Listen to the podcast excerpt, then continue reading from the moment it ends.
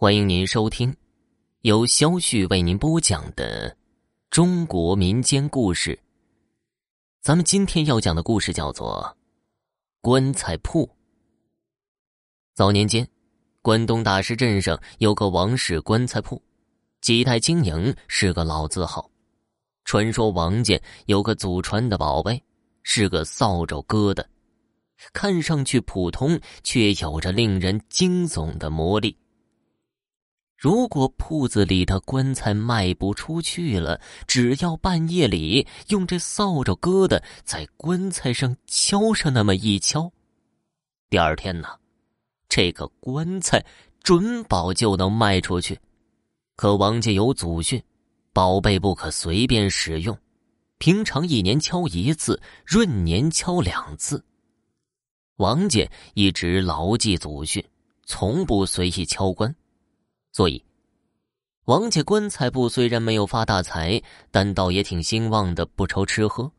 这一年，老掌柜得了重病，不得不把掌柜的位子让给了儿子王爵，同时也交出了那把神奇的扫帚疙瘩。他再三的叮嘱王爵，千万要记住祖训，否则天理难容啊！王爵表面虽答应了父亲，心里却暗想：能多卖不多卖，谁和钱有仇啊？当天午夜，王爵偷偷的从被窝里爬了起来，偷偷的进了棺材铺，他要试试这宝贝疙瘩是否灵验。王爵走进了店里，只见三口朱红的棺材一溜摆在那儿。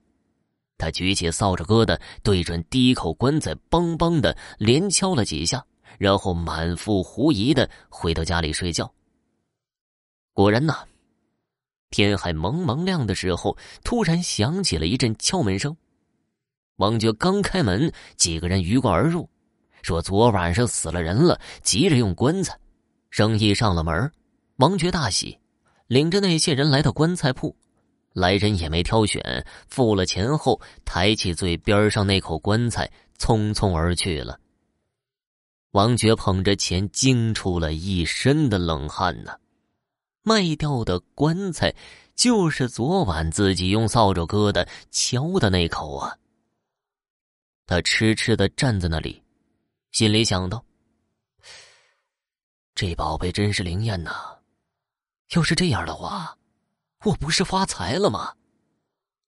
他嘲笑自己那些前辈，为什么平常年头只敲一回，闰年敲两回呢？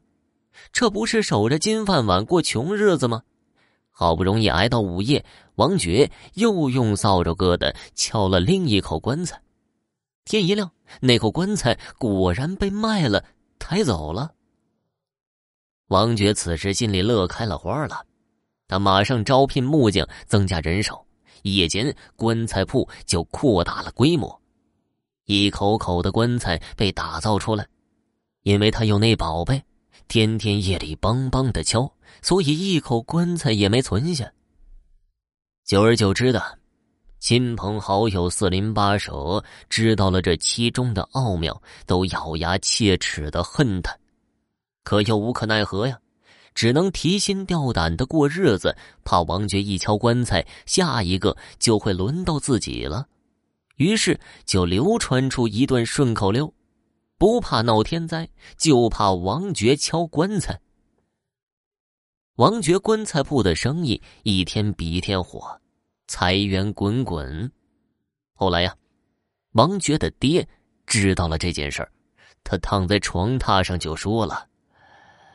不要再敲了，再敲要遭雷劈的。可王爵早已掉进钱眼里了，哪里听得进老人的话呀？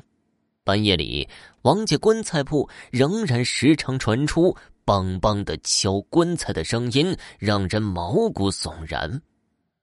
这天，王爵逼着伙计们加班加点，一连做了四口棺材。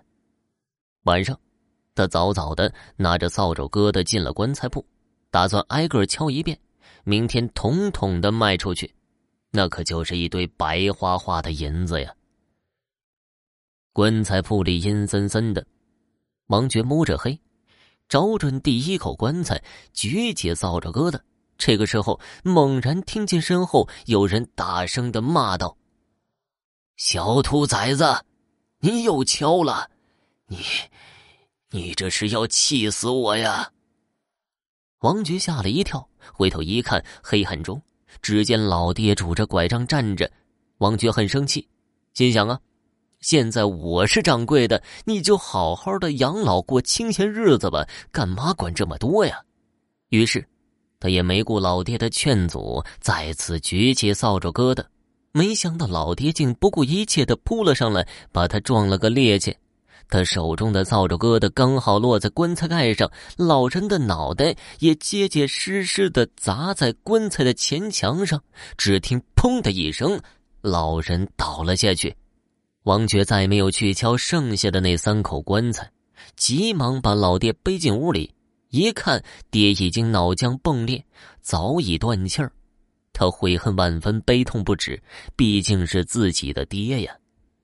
他抱着老人的尸体痛哭。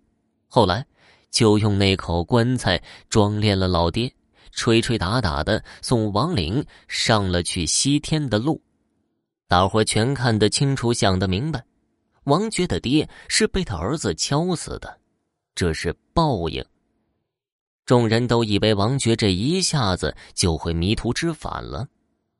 开始啊，王爵也像幡然醒悟似的，没再去敲棺了。说来也奇怪啊，他不敲了，摆在铺子里的棺材还真就卖不出去了。看着一口口棺材摆在那里变不成银子，王爵心里那个急呀！他再也忍不住了，把老祖宗的话一股脑的全忘了。这天晚上，他又偷偷的进了棺材铺，举起扫帚疙瘩向一口棺材敲去，梆的敲了一下，响音未落，棺材里竟然传出了说话声：“敲什么敲啊？有主了！”王爵吓得魂飞魄散，再也不敢敲下去了。他急急忙忙的跑回家，一头钻进被窝里，动都不敢动了。迷迷糊糊中，他做了许多的噩梦。第二天早晨，王爵从被窝里探出头来，向窗外一看，昨天晚上下了厚厚的一场大雪。